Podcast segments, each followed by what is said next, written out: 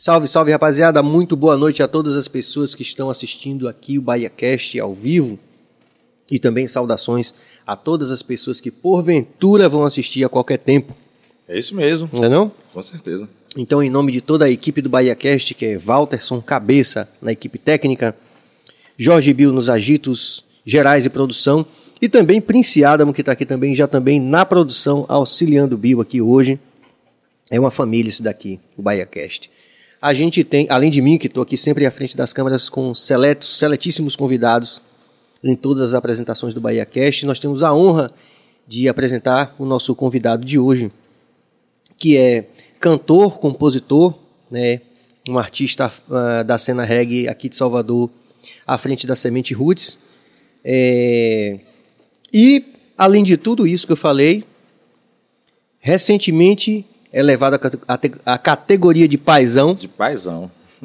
então a gente tem a honra, a satisfação genuína de é, chamar aqui no Bahia Cast o nosso Anderson Moreira. E aí?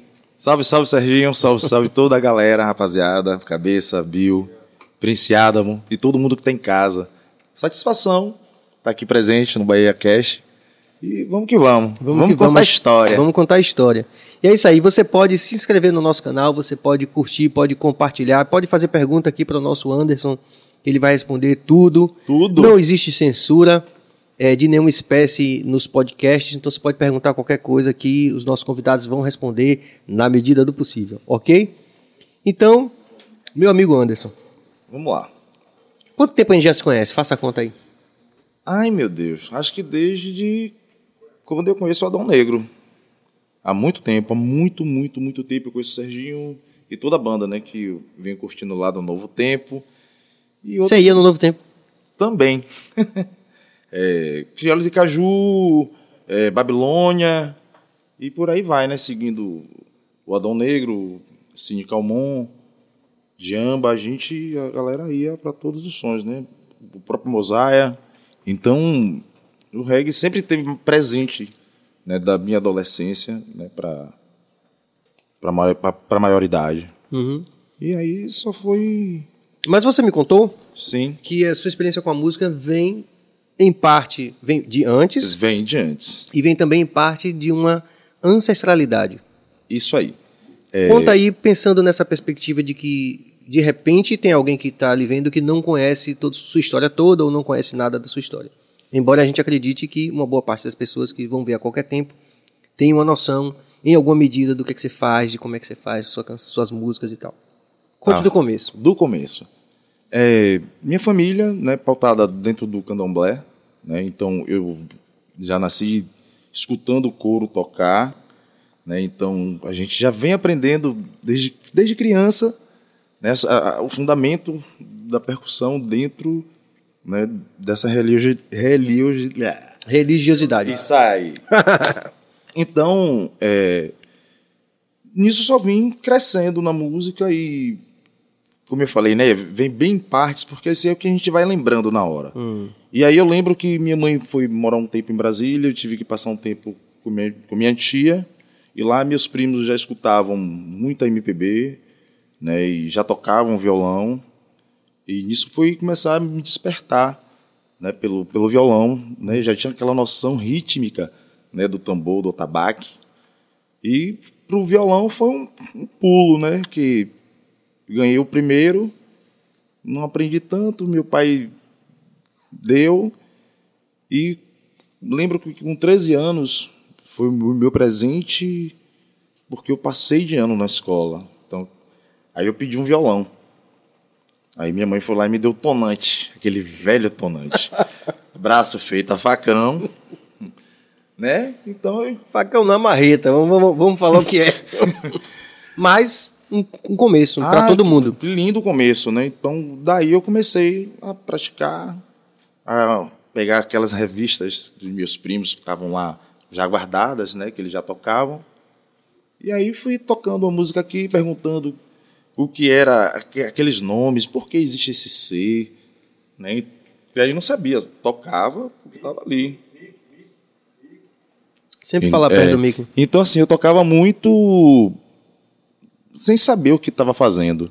Até um dia que eu tive a oportunidade né, de tocar samba. Um violonista não foi tocar, me perguntaram na escola se eu sabia tocar alguma música e me deram umas cinco músicas para aprender para poder tocar naquele momento. Eu digo, eu vou. E aí começou. Fui tocar samba, em seguida fui tocar cavaquinho, e aí começou. Tocar cavaquinho, fui tocar banjo e fui aprendendo né, o macete todo da galera. E aí fui começando e cantar já foi um pouquinho mais para frente, né?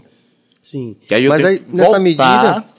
De novo lá para trás para dizer Fica à vontade. é, para dizer outras coisas, tipo, como eu fui cantar. É... Ai, meu Deus. Aí vem a história dos meus primos, né? Com uma banda de lata. Eles já tinham uma banda de lata. E eu também fui participar dessa banda. Eu, como era o mais novo, né? Só iam se me levasse. Então, ou eu ia tocar, ou não tinha para ninguém. E aí eu comecei a voltar de novo a tocar percussão, até quando eles descobriram o Olodum. No Olodum, eu também fui pro Olodum, porque se não fosse Anderson, ninguém ia. Então vai estar lá Anderson. E aí foi quando eu me descobri que eu não queria só tocar, que eu queria cantar, mas para isso eu tinha que aprender. Né? E foi quando eu fui para a escola criativa do Olodum. Aprender a cantar Que idade você tinha? uns 14 anos. Né? Tudo bem próximo né? de quando eu tive, ganhei meu primeiro violão, porque tudo ali aconteceu naquele ano, né? É tudo aquele fervor todo e eu tentando absorver tudo que todo mundo me passava. Então aí- você estudou canto lá. Estudei canto lá. Foi a primeira é, passagem com canto, né, para aprender a cantar. Mas só vim cantar mesmo, assumir microfone um pouco depois, já com uns 23, 24 anos, foi que eu que falaram, rapaz, tu tem uma voz boa, vai cantar, larga o instrumento e vai cantar. É uma dificuldade. Porque você está o tempo todo com o instrumento preso. E quando você larga, tipo, acabou o mundo. Se eu já era tímido, para entrar no palco era burrado. Vamos, vamos, não, peraí, não é assim, não. Até a hora que empurrava, eu chegava de vez e tomava aquele susto, fechava o olho, apertava o olho. E aí a gente vai pegando as técnicas, né? Olha aquele ponto lá na frente, que as pessoas vão passando. né? E o reggae já foi Porque você estava ali no meio de uma de um celeiro ali de artistas, né?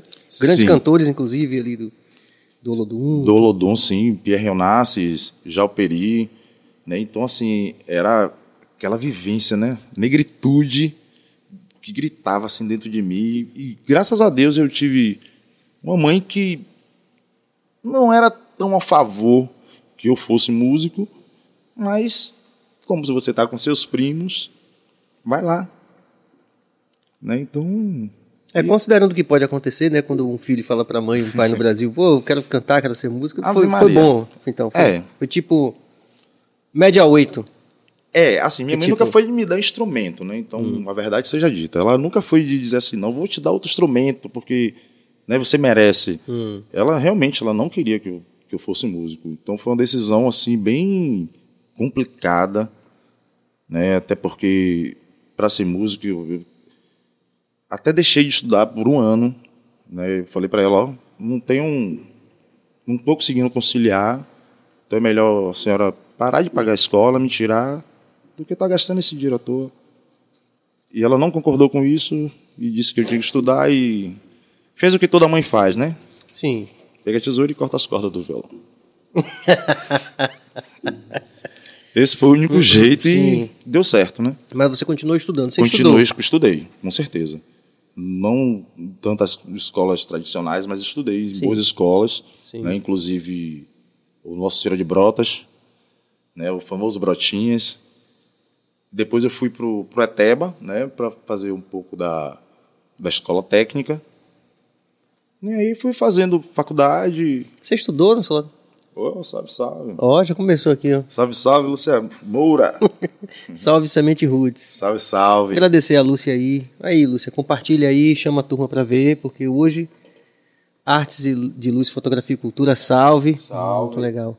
Ana Cláudia Moreira também. Viva Anderson. Obrigado, Ana. Salve. Tiago Gonçalves, Gonçalves. boa noite, família. Tá bombando, hein? Opa. Lilian Paula, com dois L's. Boa noite. Muito bom. Carolina, banda melhor do mundo, Moreira. É isso mesmo? Ah, Carolina Moreira, minha prima. Um beijo pra banda melhor do vocês. mundo, Moreira. Ah, tá, tá, tá. Não, legal, a participação da rapaziada é bom eles fortalecerem, porque né, a gente. Essas histórias que a gente tá querendo contar aqui são histórias que merecem ser contadas, né?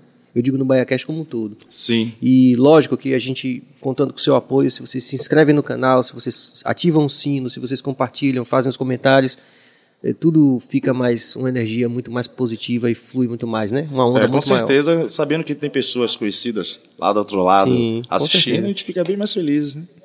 Mas aí você estudou nessas escolas e, e conseguiu Sim. concil- conciliar com a carreira de artista até um certo ponto. Até um certo ponto. Até, né, Fale mais perto. até chegar à a, a, a, a maioridade, né? Que a gente tem que trabalhar, tem que né, correr atrás para ajudar dentro de casa. Mas graças a Deus nunca faltou nada para mim. Minha mãe sempre me dizia, e mais meu pai, ó, o trabalho que tu quiser, vai estudar. Você tá aqui para estudar. Mesmo assim, a música sempre falou muito, muito alto. Aí tinha aqueles altos e baixos, né? Vai pra faculdade, mas a música sempre puxava. Ia puxando, puxando, puxando, até o dia que eu dizia, ah, pelo amor de Deus. Ou eu saio da música, ou eu fico com a música. Tentei sair da música por várias vezes, mas nunca consegui, Sérgio. E aí fui tocar samba, fiquei tocando samba por influência de meu pai, né, de alguns tios também que gostava do, do ritmo. E foi um estilo que eu toquei durante um bom tempo. Foi, foi muito bom a passagem pelo samba, mas eu já, eu já gostava do reggae. Quando foi que você se lembra assim que você conheceu o reggae e começou a ouvir assim e começar a ter uma identificação maior com essa mais do que apenas Impossível ouvir? Não, não falar de Edson Gomes, né? Campo de Batalha. Foi a primeira música que eu escutei assim de reggae, que eu me lembro bem e perguntar quem é esse? Edson Gomes. É, muito engraçado que acho que isso aí eu tinha uns 10, 12 anos. De que ano é o campo de batalha mesmo? 90 e Nosso assessor para assuntos especiais, Prince hoje, Adam. disse logo de lá, ó. 92. É, uns 10, 12 anos. Eu sou de 79. Né? Então, um vizinho meu chamado Paulo, regueiro nato, assim, conhece reggae muito bem também. E foi ele que. Reggae, eu digo, poxa, massa.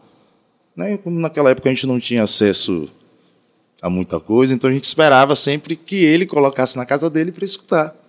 Da minha casa, porque era- éramos vizinhos de porta. Então eu estava sempre escutando reggae. E o outro vizinho escutava rock and roll pesado. O outro vizinho escutava Maria Bethânia. Aí ficava, ficou esse, essa mistura na minha cabeça até chegar o Axé Music, muito forte, né, com Nega do Cabelo Duro. E eu morando próximo da Baixa do Tubo, onde passava realmente um tubo de ferro Por isso chamava Baixa do Tubo. Baixa do Tubo. Então, assim, era, é muito engraçado que quando saiu a música eu era menino. E aí meus primos me pegavam para ir para casa deles por esse local, Pela Baixa do Tubo. pela Baixa do Tubo.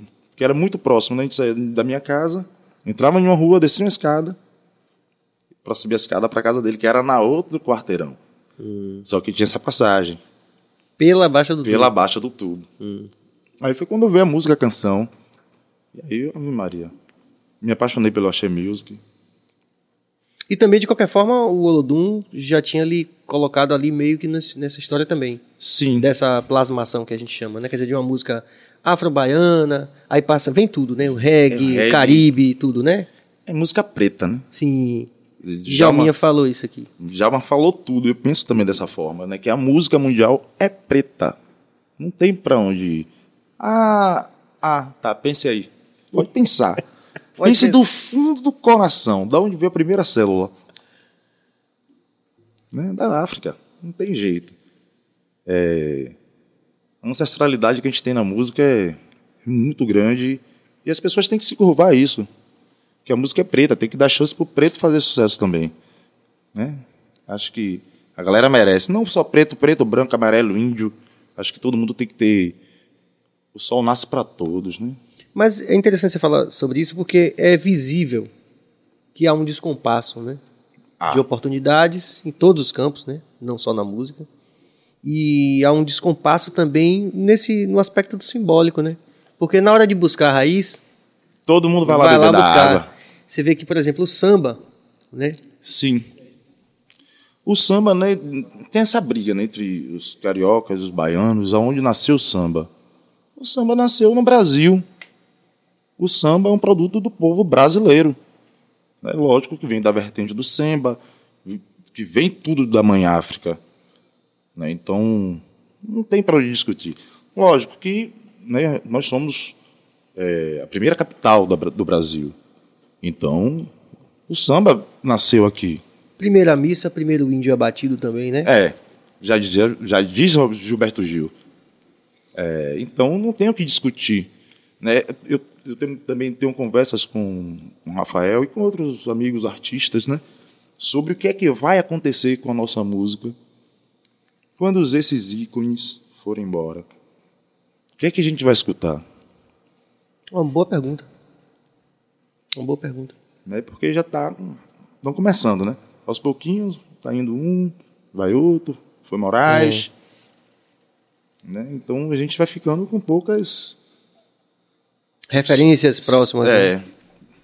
Mas felizmente a música fica, a arte fica, né? graças a Deus. Inclusive, né, todos, é, a, a- a grande maioria dos artistas que fazem sucesso sai da Bahia, tem que sair da Bahia. Né? Tem que ser baiano. Isso é o, que, é o que faz sucesso primeiro. Até os ritmos hoje que estão fazendo sucesso, né? O forró, a mistura do forró, célula da Bahia. É, então, assim, todo mundo vem beber. John Bahia, inclusive, plural, né? Porque é legal você falar sobre isso, porque a gente tem uns, uns discursos hegemônicos de música brasileira, como samba, Sim, bossa nova. Então, aí, mas você tem, por exemplo, hoje um- uma, digamos, uma redescoberta do, do mercado internacional de discursos não hegemônicos, né? Como o forró. Que frente ao samba, quando a pessoa fala em. Quando você assiste lá o é, Madrugada dos Mortos, quando a rapaziada tá correndo zumbis ali, quando eles entram no elevador, tá tocando bossa nova. tá tocando bossa Então nova. existe essa, essa- esse discurso hegemônico, né? De que a música do Brasil é a bossa nova, é o samba. É. Mas o Brasil está se reconectando com essas, com essas musicalidades não hegemônicas, como o forró, a música regional de vários lugares, né? Sim, Se reconfigurando. Sim, sim. Tá se, reconect- se reconectando, né? Sim, sim. A galera tá pegando muita influência. Graças a Deus, né? Os Acho produtores estão abrindo mais a, as men- a mente para as coisas, para as células que são nossas, como o Djalma falou. É, Vai, Djalma vai parar no mesmo lugar mesmo. vai- é, não tem para onde correr, né? É, ele fez ótimas colocações no que ele falou o tempo todo sobre musicalidade. Afro-brasileira, né? É, eu ia falar preta baiana brasileira. Pronto, tá certo também. É, porque Mas você, nessa, nesse momento que você foi. começou a encarar a possibilidade de. de ver a arte como profissão também, né? Como, como escolha de vida, né? sim, Aí, no, a, a partir dessa experiência com o Olodum, com esse contato com esses cantores e artistas que geram referências. Já começavam a ser referências internacionais por conta da, de Paul Simon, de, do Michael Jackson, essa coisa toda mais recente. Você. Quando você começou. Aí você fez o samba que você falou, né? Sim. Atuou como. atuei Tocando. é, tocando. Quando foi que você começou a tocar reggae? Sempre toquei reggae. Mas eu digo assim, agora tem uma banda, meu trabalho vai ser reggae e tal. Tá. Tudo começou né, com um amigo que eu conheci num restaurante. Do nada. Aí ele falou assim: pô, você anda e tal, você toca samba e tal. Eu digo: é, rapaz, mas ultimamente eu tô um pouco parado, tô fo- focado em outras coisas. Aí passou. Ele pegou meu contato. Aí quando ele me ligou de novo, eu digo: pô, man, eu não tô afim de fazer samba né? Não tenho nada contra o ritmo, mas eu não estou mais afim de fazer música. Foi a época que eu disse não quero fazer música. Quero realmente focar no meu trabalho, na minha namorada, né, que estava quase já virando esposa. Aí ele me ligou de novo, insistiu de novo. Eu digo a mim: quer montar alguma coisa? Bora montar alguma coisa pra gente só relaxar depois do trabalho. E aí foi nesse relaxar do trabalho que. Chama um, chama outro. Aí foi onde eu conheci Wagner. Hum. Foi aí que eu Velho conheci. amigo Wagner da Crônica, Da também, que vai Crônica, ter é. que vir aqui contar a história dele também. Então eu conheci Wagner nessa história. Eles trabalhavam no, no TJ, no TRT, juntos. Aí juntamos uma grana, compramos um, um ampli de guitarra, um baixo. Cada um tinha uma guitarra velha, levou. Então, assim, a banda só tinha violão, guitarra e um baixo. E uma bateria. Que esse rapaz que me chamou, um brother emprestou uma bateria para ele. E aí ficamos ensaiando, e aí os amigos, e a gente ensaiava sábado, ensaiava domingo, ensaiava de três horas da tarde. Não tinha dia, era a casa dele. A hora que a gente tinha tempo, a gente começou a ensaiar até o dia que eu cheguei com a primeira música. Aí mostrei, digo, galera, eu escrevi isso aqui em casa. E se isso dá certo? Aí um olhou pra cara do outro fez, pô, é bonito o que você escreveu. Mas deixou passar. Aí eu digo, pô, vou insistir de novo, vou insistir mais uma vez. Galera, escrevi outra música.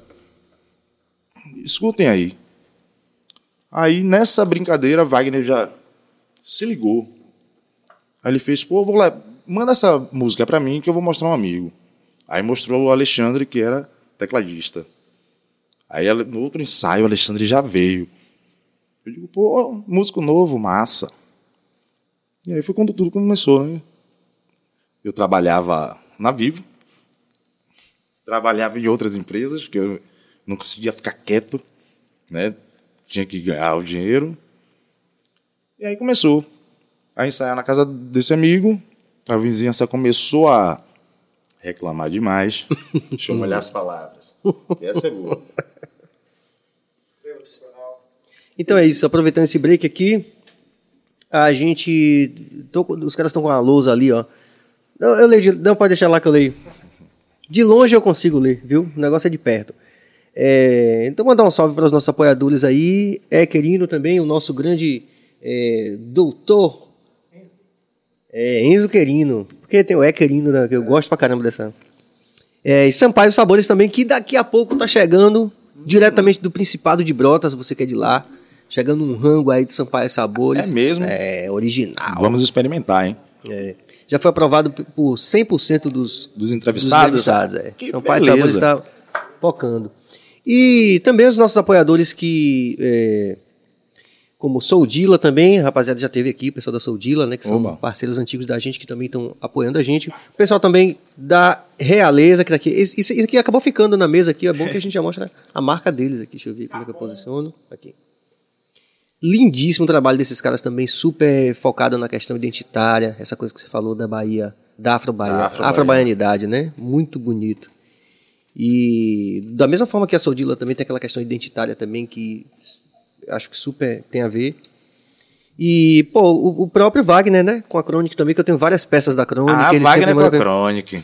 é, e eu sempre tenho o maior orgulho, assim, de usar. Eu já usei em festivais como República, em shows, assim, vários. Então, é sempre bom mandar um salve pra ele. Eu acho que ele até ele não me respondeu porque ele tava agoniado, tava nos Tá agoniado, Mas é. olha, Wagner, vou chamar aqui, puxar sua orelha aqui, ao vivo. Todo, tá vendo? Arranje um tempinho pra gente, porque a gente quer a crônica aqui no BahiaCast. Curtam, compartilhem e façam perguntas também para Anderson aí. Façam comentários também sobre a história dele. É, a gente vai dar uma pesquisada também aqui no, no, no Insta também da banda para ver algumas coisas que a gente quer comentar aqui, de eh, pontos da carreira e tal. Mas antes de chegar nisso, vamos voltar para o nosso Vamos. aquele momento onde você falou que todo mundo tinha uma profissão e ensaiava no final de semana e tal, e a vizinhança começou a reclamar. A gente estava justamente aí. É, começou a reclamar, né? Ele teve realmente alguns problemas de, de- com, a, com as- com a vizinha de cima, Sim. né? Até porque a gente fazia muito barulho.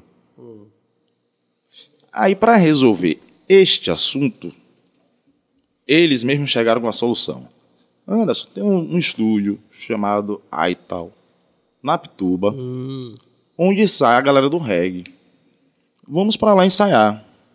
Olha lá, ó. Olha, Salve, família. Birão! Salve, Fábio.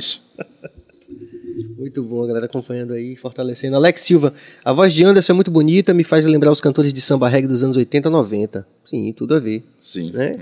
É pertencimento, é pertencimento. Pertencimento. É. É, Aí vocês foram pro Whiteout. Aí fomos pro Aital. Lá chegando no Aital, não conhecia nada do reggae, né? Quando a banda chegou, já disseram logo, banda de pagode. Tá, tudo bem. A gente já tinha ensaiado dentro da casa desse brother, de, de Tadeu, por um ano. Nesse, nesse um ano, eu fui escrevendo. Né? Com o próprio Tadeu, com a própria Lúcia, com o próprio Wagner, né? que veio escrevendo comigo, com o Ronaldo, né? que eu mostrava mesmo. Ó, tô com isso aqui. Eles iam lá e terminavam, ou esqueciam e depois vinham e. Ah, bota, bota mais um comprimento. Sim. Então, vamos lá. Mas já tinha um repertório já É, de já, já, já tinha umas três a quatro músicas, né? O repertório da banda era praticamente Bob, Adão, Diamba e Mosaia. Era o que a gente estava proposto a fazer dentro da casa do brother. Gente não tinha pretensão de virar uma banda de reggae. Só que as coisas foram. Aí foi quando o Vicente também ouviu né? E deu mais, a maior força. É, vem ensaiar mesmo, vem ensaiar. Mas a pessoa que deu a primeira oportunidade chama-se Nilson Nascimento. Que quando eu mostrei minha primeira música, já a banda tocando e tal, legalzinho, ele fez, bora gravar.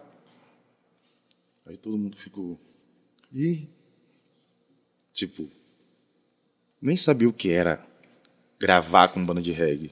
Eu já tinha tido a oportunidade de gravar com samba, mas com reggae não sabia nem para onde ia.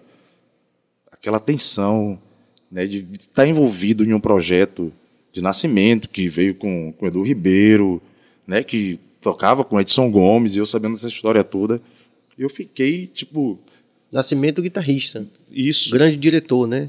Sim, Diretor do primeiro álbum lá do, do Edu Ribeiro, que é um sucesso, né? isso. E também um cara que tem uma longa atuação com os grandes nomes do, do reggae, né? É, né? Não só Com- com, com Edson, com, Edson, com com muita gente. Honorina, né? Sim. e outros. Então, assim, foi o cara que primeiro gravou Semente Roots.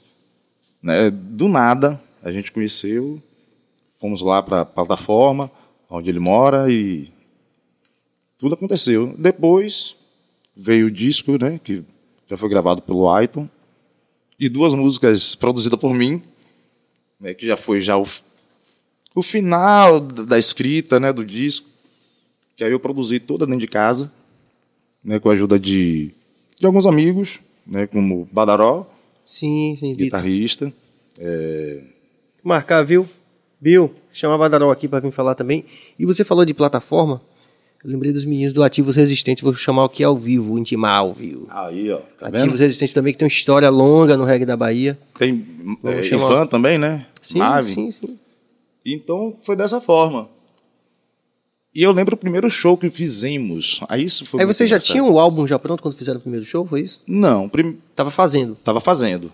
Aí teve, teve algumas pessoas que me deram a oportunidade, tipo Luciano Ramos, que tinha um estúdio no Engenhão Velho, né, que gravou muita gente do pagode, né? Então, ele já tinha dado feito um EP pra gente. Mandou a gente ensaiar, gravou, mixou, ó, pra vocês terem um trabalho pra vocês. Eu, tipo, quanto foi, Luciano? Ele fez, pague minha conta de luz. Legal. Então, já eram músicas autorais aí. já, Legal. já com outra roupagem, né, com outra, com outra visão de, de, de arranjo, né? Aí quando a gente foi pro ar e tal, aí Vicente fez não. Vamos sentar, vamos conversar, arranjo é assim, vamos tentar levar para esse para esse modelo de reggae, né? Que o reggae de vocês é um pouquinho ultrapassado e tal. Eu, eu digo, vamos lá, né? E foi isso. Aí vocês fizeram o primeiro show. Ah, primeiro show. Vamos lá. Pelourinho. Conhecemos Raiz Eric. Internet. E aí, pô, mano, deixa a gente abrir seu show. Ele, poxa, mas agora eu não tô tocando em lugar nenhum. Quando surgiu a oportunidade de ele colocar a gente, ele colocou a gente Semente Roots, Raiz Eric, com Diamba Pocket. No Pelourinho. Primeira Ex- banda. Exatamente onde no Pelu? É... Hoje é a casa de Magari, mas era. Sancofas. Isso mesmo, Prince. Sancofa. É, Prince, Prince é onda, é, é, Prince. Sancofa foi o primeiro evento que nós fizemos. Você E- lembra a data? Ai, não, a data não lembro. Lembra o ano? 2013? Sim. Eu creio 2013. E muito engraçado que quando a gente terminou de tocar, Duda veio falar comigo. Imagine, Duda da Diamba. Duda da Diamba. Eu quase tenho um ciricutico. Aquele rapaz, a, a banda de vocês parece muito com a, com a Diamba no início. Que coisa é essa? Que pegada é essa? Que feeling é esse e tal? Pô, eu gostei muito da história de vocês e tal. E aí foi começando. Eu conheci a galera do reggae. Aí fui me envolvendo mais, sabe? Foram me mostrando quem era a galera. Aí eu comecei a ir para mais show, comecei a me entregar mais, né, ao reggae. Mas o reggae já estava na minha vida. Já estava muito, muito impregnado na minha vida. Porque eu, eu tocava samba. Mas eu escutava reggae. Eu, eu dizia, meu Deus, não encaixa. Como é que eu, eu toco uma coisa e escuto outra? Não encaixava. Até o dia que eu toquei. Que eu tive a oportunidade, na verdade. Que doideira. É, muito louco, né? É, mas como a gente falou antes, é, isso já foi desenhado aqui em várias situações aqui no BaiaCast, há um sentimento de pertencimento, né? Sim. É, por exemplo, o- teve uma vez um cara que virou pra mim e falou assim, que não me via desde a, do- dos meus tempos de estudante da escola técnica, né? Quer dizer, um outro perfil, curso técnico, então aqui aí, depois que a gente tava, tinha algum reconhecimento, aí ele virou e falou assim, por telefone, não, mas eu falei pros caras lá que você gostava de rock, quer dizer que você só tô no reggae porque é mercado, né? Eu falei, é tudo a mesma coisa, peraí que... que, que Um dia já teve mercado aqui do rock, né? é, mas assim, entenda, a, a lógica dele é que não havia pertencimento. Sim. Então, por mais que você diga assim, você é genérico, por mais que se diga, qualquer pessoa diga, ah, samba, o. Velho, a gente chegou aqui na Bahia e plasmou uma das coisas que existem de mais modernas na música mundial, que foi o samba reggae. Sim. E É o pertencimento, cara, sabe? Se você sai do rock, você sai, vai pro reggae, ou vice-versa, se você vai do reggae para um rap, e você vê que todas aquelas células estavam lá já em Bob Marley, você vê, né? We're sick and tired, não pode cantar, É. enfim. Mas estava lá no, no Get Up Stand Up, por exemplo. é, então, Neguinho do Samba foi um gênio, né? você entendeu? Mas é o pertencimento, não tem... Essas fronteiras aí não existem, só na cabeça de uma pessoa que não sabe nada de, de, de nada, De nada. entendeu? É engraçado. Então... é bastante engraçado E, isso. e né? você vê essa coisa que o próprio Marcelo D2, porra, a procura. inclu- Inclusive que eu acho A que é procura icônico. da batida perfeita. É icônico porque ele, ele tá colocando como um motivo estético justamente essa busca. A própria busca acaba sendo um, um, um, um, um fim, um fim em si mesmo. Sim. Eu estou à procura da, da batida perfeita e junto tudo isso.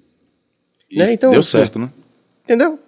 É, somente a pessoa que não sabe nada de nada para poder falar uma idiotice dessa, enfim. Mas isso mesmo, Ah. tá perdoado que o cara não era nem dessa área. Eu não vou citar o nome, lógico, para Não precisa, proteger, né? proteger a pessoa. Mas aí vocês começaram a atuar, então. Sim, a começamos a atuar. Aí começamos Como- já a- como semente roots? já com Semente Roots. Né? Que Porque é- tinha, por exemplo, a semente da paz. A gente não sabia nada disso. Você não conhecia os meninos. Não. A gente não sabia de nada, de nada. Tanto que, pra mim, foi uma surpresa, né? Quando eu fiz a primeira busca, né, pelo nome, que a gente já tinha decidido alguns nomes, e aí vamos buscar. Vamos pro Google. Vamos buscar. E aí aquela busca eterna, né? E aí todo lugar que eu colocava, nada, nada, nada. Eu digo, então o nome é esse. Não conhecia a Semente da Paz. Então, tipo, Mas mesmo que conhecesse também. Não, eu Aí teria. tem, tem pertencimento também, de qualquer forma. Tudo bem, mas eu teria pensado em outra Sim, coisa. entendi. Eu teria até ouvido mais E os aí- outros integrantes. Mas aí eu vou e volto. Eles simplesmente. O projeto deles teve um, uma- um encerramento. Sim. E vocês estão aí. É. E aí, Ninguém tem bola de cristal. como, eu- como eu não conhecia, tanto que foi engraçado, né? Que muita gente pensava que a gente era semente da paz. E, E eu dizia, quem é semente da paz? Pelo amor de Deus. Porque a gente Quando começou... você se bateu com eles? Você lembra? Algum show que vocês fizeram, alguma coisa assim? Ou foi no Espaço Verde? Na verdade, assim, Ronaldo, o ex-guitarrista da, da Semente, ele já conhecia bem essa cena reggae. Muito, muito bem. Então ele já foi me apresentando a algumas pessoas, né? Hum. Então, e a gente foi andando juntos para outros lugares. Foi quando eu conheci Zaba. E aí, Sim. Zaba aí me questionou. Anderson, por que Semente Roots? Eu digo Zaba porque assim, foi um nome legal que eu encontrei e não, não tinha ninguém com essa patente. Mas ele ainda tinha semente nessa época? Não, Já tinha acabado o projeto já, Semente. já tinha acabado. Que a Semente Roots né, nasce entre 2012 e 2013. Né? Nessa, nesse meado aí. Olha, ó, Tarcísio Zafari. Parabéns, Anderson Brocaí. Valeu. Tarcísio. Eduardo Cria Nativa, salve galera. Muito bom. Priscila Lima. A Pri já chegou de Sampa aí, ó, tá vendo? Aí, Conexão ó. com Sampa. Boa noite. Volte aí, cabeça. Dá pra voltar que eu não li? Priscila, o, o anterior. Priscila. Priscila Lima. Boa noite, pessoal. Cheguei tarde, mas cheguei. Muito bom. Pri. Importante você estar aqui fortalecendo com a gente. Alex Silva, boa noite. Pri. Quer dizer, não é pra mim, é pra Pri. Tudo bem, tá valendo também. Rosângela Reis, meus netos são fãs de Anderson. Ah, Legal. aproveitar, mandar um abraço para os meninos, né? Para Zezé, João, né? Que eu chamo ele de Zezé, e José Matheus, né? E para Donzinho também, meu filho, que deve estar assistindo junto com minha esposa. Um beijão para vocês. Muito bom. Aí Elisaba perguntou, você foi? Foi por, por, por que a escolha do nome Semente Roots? Eu disse. É, coisas que eu não posso falar nesse momento, mas foi dessa forma Como que foi assim? Você escolhido. não pode falar por quê? Porque assim, a gente, a gente tava degustando, né, uma ganja, Ah. e essa ganja era muito sementeira. Aí a gente, aí eu olhei pra cara de um, olhei pra cara do outro e digo, pô, vou guardar esse nome. E guardei o nome. Fui pra casa. Foi passando, tanto que deu, né, deu o gancho eu fazer a primeira a primeira música com o nome da banda Hum, que, que acabou o Google repadrinhando o nome de minha música, mas tudo bem. Ficou muito legal, adorei e ficou semear. Né, quando eu botei no Google, escrevi o texto no, no Google, ele botou semear, eu digo, meu gente, eu- é semente roots. E o Google, eu, eu escrevia semente roots, ele botava semear, semear, semear, e até uma hora que eu me irritei, eu digo, vai ficar semear. sim. Aí botei entre parênteses semente roots. Ah, entendi. Muito bom isso. É, e eu digo, meu Deus do céu, e não, realmente ele não, não, o corretor Não rolou. Não rolava, não rolava. Semear, semear, semear, semear. Eu digo, tá, fica semear. E eu gostei do nome, né, semear. Digo, Sim, tem, a sim, ver, tem a ver. semente root, semear. E aí você falou Zaba. Foi. Explicou pra ele. Aí expliquei pra ele. É, como também a gente teve também uma, uma, uma pequena, como é que eu posso dizer? Pode falar, tá discussão com o Ricardo Correia com o som na praça. A gente não sabia que existia o som na praça no Cabula. A gente aí vai para lá para Estela Mares e colocamos um som na praça. Ah, um evento. Um evento, sim. rapaz. Tá Ricardo Correia no meu face. Ô, meu irmão, esse nome é meu. Eu digo, que nome, rapaz? Som na praça. Eu digo, que som na praça, rapaz? Toda praça tem um som. E a gente deu muita risada isso depois. Ele fez, Sim. venha conhecer meu som na praça que você vai gostar. E você foi? Fui. Aí foi quando eu conheci mais ainda Ricardo Correia, né, e toda a galera do Som na Praça. Tá de boa. Sim, meu amigo. É, pô, o Ricardinho é um menino do bem total. Pô, Inclusive, gente boa. cadê Bill? Por que que Bill... Ô, Bill... É, então, por favor, alguém aí... Namastê. alguém aí, por favor, anote aí. Tem que chamar Ricardinho também, que tem uma história de vida fantástica também. Sim. O projeto dele, super campeão. Tem que falar aqui ao vivo, que a galera pode se ligar, pode dar o toque pra ele, pode se falar também no zap. Mas Ricardinho é um cara também que tem o maior respeito e tem história Muita história, né? um reggae. O baterista de primeira qualidade, cantor também, É. compositor. É verdade. Tá com uma voz bonita, viu? E eu participei do projeto dele também, eu, Saulo, Pali. Pali, inclusive, Sim. falou comigo essa semana, disse assim, foi, foi lá que a gente se conheceu. Eu não, eu não lembrava disso. Foi- conheci Pali lá. Lá no projeto ela, Ricardo. no projeto dele lá. Som na praça. Na- o bendito Som na O Praça. bendito Som na Praça. Vai lá, conclua. Aí lá. a gente acabou parando o nosso som na praça por questões de. Né, longevidade, era bastante longe para uma galera né, Sim. que morava aqui no centro para ir lá para para Estela Maris para fazer um som, para ouvir um som da semente. A gente acabou por melhor parar e aí vamos para o Pelourinho. Vamos fazer show. Vamos montar o nosso evento. Aí, né, tentamos a primeira vez, tentamos a segunda, não conseguimos até a gente encontrar com Dona Telma, né? Sim, claro. Onde tudo se desenrola. Aí começamos a fazer evento no Pelourinho. Mas aí. Comecei a conhecer Prince. Né? Conheci Prince, conheci. Aí, né, já conheci Ariel. Aí conheci Prince, aí conheci. É, I Came From. Aí fui conhecendo bastante a galera. Badaró. Aí, na conversa da gente, né, a gente, a gente conversava muito quando a gente se encontrava. A gente sempre tinha vontade de fazer um projeto. Aí veio o projeto Reggae Vibes. Aí vem a, a força do reggae baiano.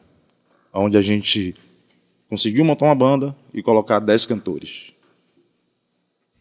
E aí sim. Era aí- tipo um collab, né? Um col- collaboration. Tipo, É, porque a gente tinha uma banda e aí os cantores iam. iam cantar em cima do palco, Tá. né, suas, suas músicas e tal. E foi um projeto bem legal, né? Rolou acho que umas duas ou três vezes. E assim, poderia ter mais.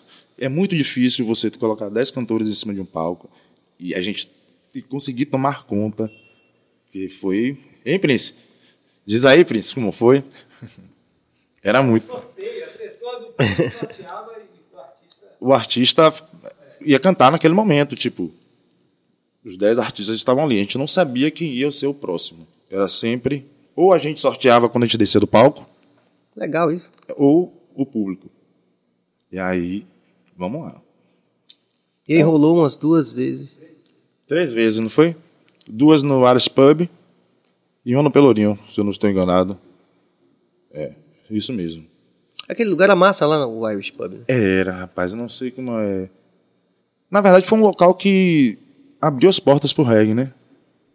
Alex Silva pergunta se Lucy ainda faz parte da banda. Não, Lucy hoje segue a carreira dela solo, né?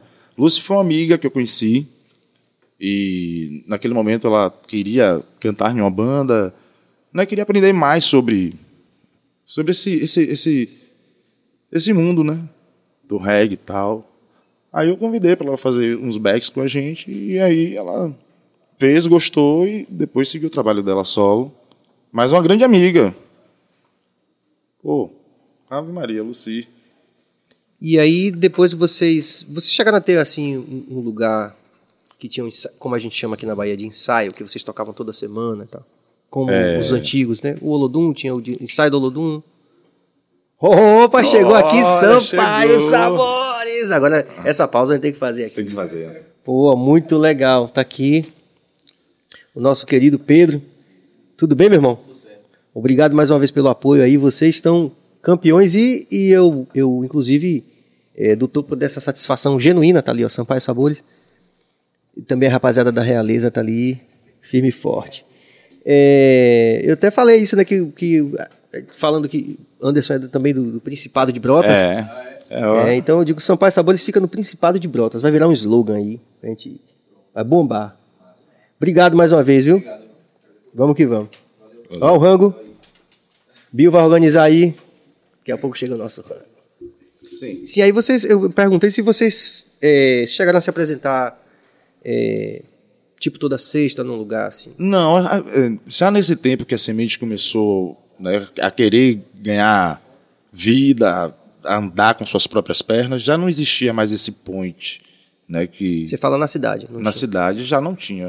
É, porque aí tinha que ser as pautas, né? Em todo lugar que a gente iria, tinha que ter as pautas. É, o Irish Pub foi um dos lugares que mais cedeu pautas para bandas de reggae, né? Em 2015, 2014, 2015, 2016, foi onde as bandas de reggae no Rio Vermelho tiveram uma casa, né? Assim, Um lugar pra tocar. é, um lugar para tocar, que dava um som bacana, porque né, você levar equipamento de som era um custo terrível. E o local, né? com ar-condicionado, E também, de qualquer forma, um bairro boêmio ali. pra boêmio, onde que- é. Mas assim, Porque se você fizer um, um recorte aí da época que você estava lá no, no grupo com o Ludum, sim, e da época que se apresentava esses artistas como Cine, o próprio Ludum no Pelourinho, houve um tempo que o Pelourinho era esse espaço da cidade. Para a cidade e para quem chegava, né? De Sim. fora. Mas aí isso de alguma forma se perdeu. E aí, num, num período mais recente da história, a gente já viu o Rio Vermelho se tornar esse lugar. Eu, por exemplo, recepcionei os meninos lá do, do Maca Reg Samba. Maca Reg Samba. É, salve, ele- salve, Maca. é, que ele veio, ele estava fazendo um projeto interessante, né? Que acho que vai retomar agora com o final da pandemia, de fazer esse intercâmbio, trazer músicos de lá da, da Flórida. Os caras, aí eu fui inclusive levar os caras para tomar cachaça, né? Ave Maria. Porque todo Tomar mundo cravinho. Tomar o cravinho, aquele Essas velho cravinho. paradas. Então o, Rio Vermelho se tornou esse lugar que o Pelourinho já tinha sido Sim, anteriormente. é. Então vocês chegaram lá e tinha o Irish Pub, e tinha mais algum espaço que vocês tocavam por lá. Assim, a gente sempre tentou tocar em al- em alguns outros espaços, mas era sempre bem difícil, né? Porque chegou o tempo de ter pauta paga, né? Você pagar para Uhul! tocar. Olha! Tem cerveja, tem refri, tem água.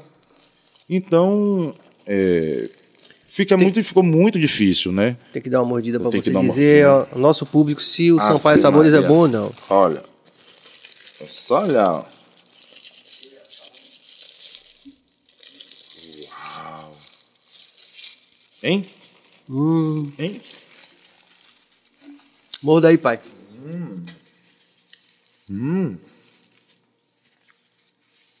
Virei fã. Liga aí. E é lá perto de você, no Principado de Brotas. Tem delivery e tudo. Chegou aí, Gabas? Aí gosta, viu? Amor, ó. Amor, mais uma opção. É... Não é? Então o Rio Vermelho se tornou esse espaço. Inclusive eu fui, né? Todo mundo que ia ver alguma coisa interessante do alternativo tinha que ir para lá mesmo, né? Mesmo que não fosse reggae. Dão se apresentou lá também em vários lugares, inclusive no Irish Pub também. Dá um vale. Pali, é, é, Peu Pondé também já nessa fase mais, né? Solo, não é isso? Isso é. Como é? Camisa de Vênus também, já sem Marcelo Nova. Fala aqui perto do. Camisa de Vênus, já sem Marcelo Nova também. Sim, você né? lá. Já se apresentou lá no Ares. Hum. Inclusive, eles fizeram uma festa de 2 de fevereiro, fevereiro que foi. Sim, que ainda tem esse detalhe também, né? Que acaba ali pegando a- essa festa do 2 de fevereiro, para quem não é de Salvador, que não conhece, é só dar um clique no Google. É. A festa de Emanjá. Que aí você tinha várias manifestações rolando na cidade. Então, por exemplo, ali perto você tinha na frente da antiga Aventura, você tinha aquele palco de Márcio Melo, né? Do rock and roll. Que ainda existe, né? Não, a Aventura não existe mais, É. mas o, o lugar tá lá. Quer dizer, e ali aconteceram, eu vi coisas acontecendo, coisas acontecendo do tipo chegar a turma do Titãs e faz, tocar na festa de 2 de fevereiro no palco de No Márcio palco. Melo. Márcio- é, rapaz, é- Salvador tem essa mistura, né? Falcão no auge do Rapa, chega lá e fazer um som. Fazer um som, né? É, pô, você pode qualquer artista que você pensar assim, quer dizer, então- então o Rio Vermelho acabou Virando, virando esse, esse lugar point que, do alternativo. sim, também, né? Né? É, O Rio Vermelho tem essa, Essa esse onda. chama, né? Os alternativos vai tudo pra lá, os Olha doidões. Seja ele que for, rock and roll. Né? Acho que o Rio Vermelho só não tem muito espaço. estudantes, né, estudantes, É. né? Mas assim, tudo então- comunista. Hashtag fora Bolsonaro. Só pra deixar marcado. então, assim, É que eu tenho Sérgio. brincado com essa coisa, né? Aqui, é, então, assim. Sim. Então, a gente não teve jamais esse, esse, esse pedaço, esse espaço pra gente fazer o, o nosso som e toda sexta-feira. Eu creio que acho que a grande maioria do- dos, dos músicos, dos artistas é, alternativos de Salvador procura esse espaço. Né? Mas, infelizmente, a galera quer um samba, né? Porque a galera soa mais, a galera consome mais. Tinha o forró acontecendo também ali no casarão tal. Sim, o forró também, também é muito bem procurado. Forró, o, o, o- o sertanejo. Tem a coisa da dança, né? Da, É, da curtição, da pegação também. Tá valendo também, né? é como, é como alguns donos dizem, né? Que a galera do reggae não consome. Digo, como não consome? A galera bebe, a galera come, tenha no seu estabelecimento. Né? O problema é que quer levar a galera e não quer né, dar um consumo das coisas pra galera, ter uma galera. Tipo, um cardápio bom.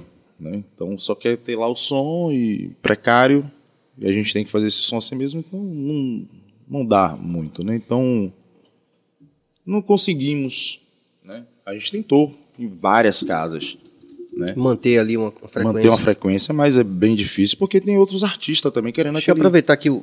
É, volte, volte aí, Cabas. Eduardo Crianativa, conhecer mais da semente roots da sementeira. Anderson, você é demais, muito bom. Essa sementeira aí. É sementeira, É. velho. Fabiane, Ricardo Correia é mais um que poderia ser convidado. Com certeza, já intimamos aqui ao vivo. Falar com ele no zap também. Haja conversa. Muito bom. Mas. E, e tem aqui. Rita, Rita, Cristina. Anderson só precisa de uma oportunidade. Tem uma voz linda e suas músicas são lindas. Muito bom. Obrigado, Rita. É isso aí. Muito obrigado.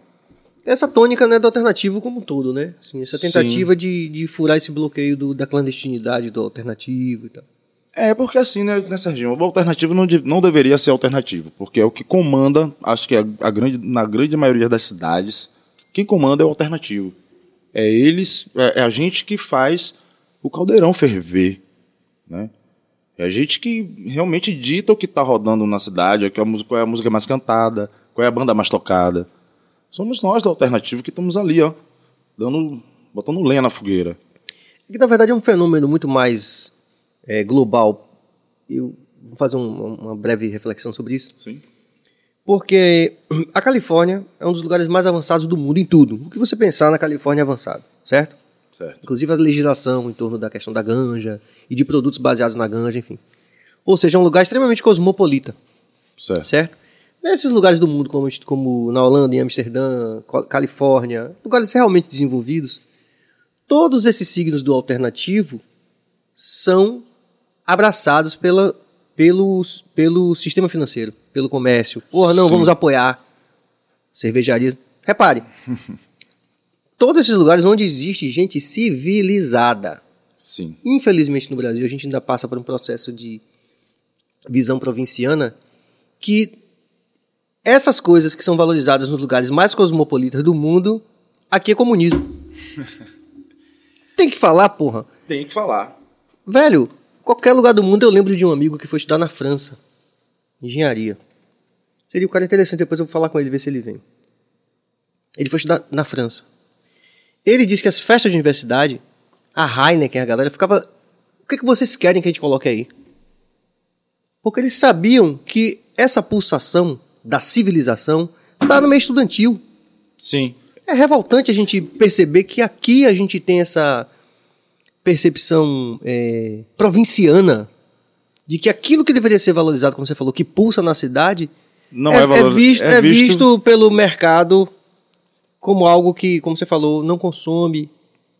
Geralmente Porra. é dessa forma. Francamente, pô. Geralmente é que dessa falar, né, forma. Tem que falar. E assim, e se a banda for de negão, então, pai? Sofre mais ainda, viu? Mais um, mais um, uma- um elemento de provincianismo, né? Sim. Assim, de uma visão provinciana de mundo, assim, de, de, de atraso, a verdade é essa. É. Vamos falar o que é. Pô, estamos nessa há tantos anos, né? tem que falar essa porra. velho. É, né, não é. E, mas eu, eu lembro de uma. Diga. Deixa eu falar. Posso falar? Depois Posso eu falar? falo, depois eu falo. Pronto, tudo bem. Então, voltando a- Tem mais guardanapo? ao assunto Daqui a pouco eu falo. ao assunto que a gente fez o, o, o, o Reg Vibes, né? Isso foi bem interessante. A gente, a gente deu realmente um- uma, uma, uma sacudida assim na cena, né? Durante o, o tempo que foi feito. Que assim, graças a Deus, por, por ter feito o Reg Vibes, eu pude ser mais reconhecido pela galera, né?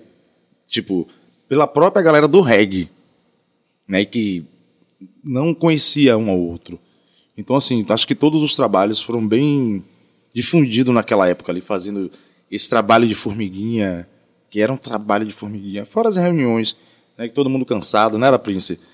Tinha que ir para as reuniões, para poder fazer a Nesse sentido que você falou aí, desse, dessa aproximação dos artistas que estavam fazendo a cena, além de você e Prince, que você já citou, citou o Badaró também, quem é mais que tava que você... que eu lembro, né? Aí quem Vale. Efron, Sim. tava Ariel com a Kwanzaa, Kwanzaa, exatamente. é, Ricardo Correia, Hum. né? Representando o, o cativeiro, Busta Marvin, Cativeiro tem que vir aqui. Raiz Mateus, é, tem, tem mais gente? Raiz Matheus também, é importante. A Dilmar. A Dilmar Borges. Foi um cara também que contribuiu muito pro Reg Vibes. Então, assim, a gente tava tentando realmente fechar um- uma cena, né, pra poder movimentar. Só que os espaços é muito fechado. É muito pouco espaço para muita gente tocar, né? A gente não consegue encher todos os, os espaços com público. Infelizmente, né? Então a gente ficava sempre ligado, ó, é, Prince vai tocar, então a gente não pode fazer show nesse final de semana, tem que ser no próximo. Então, tipo, vi uma galera fazendo show, tipo, você demorava um mês, dois meses pra você Pra conseguir fazer. fazer outro show. Então, é o que, infelizmente, empata muito a, a- a- o caminho do reggae né, na nossa cidade. Né? São os locais que a gente não tem para fazer um evento. Né? Ho- Hoje a gente não tem mais o- o- o espaço verde, né, onde a galera fazia muito evento. Hoje a gente não tem mais o novo tempo. Né? Então, realmente, ficou, travou, né? Surgiu outros espaços, surgem, fecha, né? Não dão certo. Mas infelizmente, ou felizmente, o reggae tá aí, vai continuar. Resistência. Priscila Lima, a Bahia realmente tem grandes talentos e o programa Se Liga no Reggae foi o meu primeiro contato com as bandas alternativas locais. A energia do pessoal aí é inexplicável, eu sou fã de carteirinha. É, muito bom. Wellington Luiz Barbosa Pereira, é isso mesmo? É isso aí.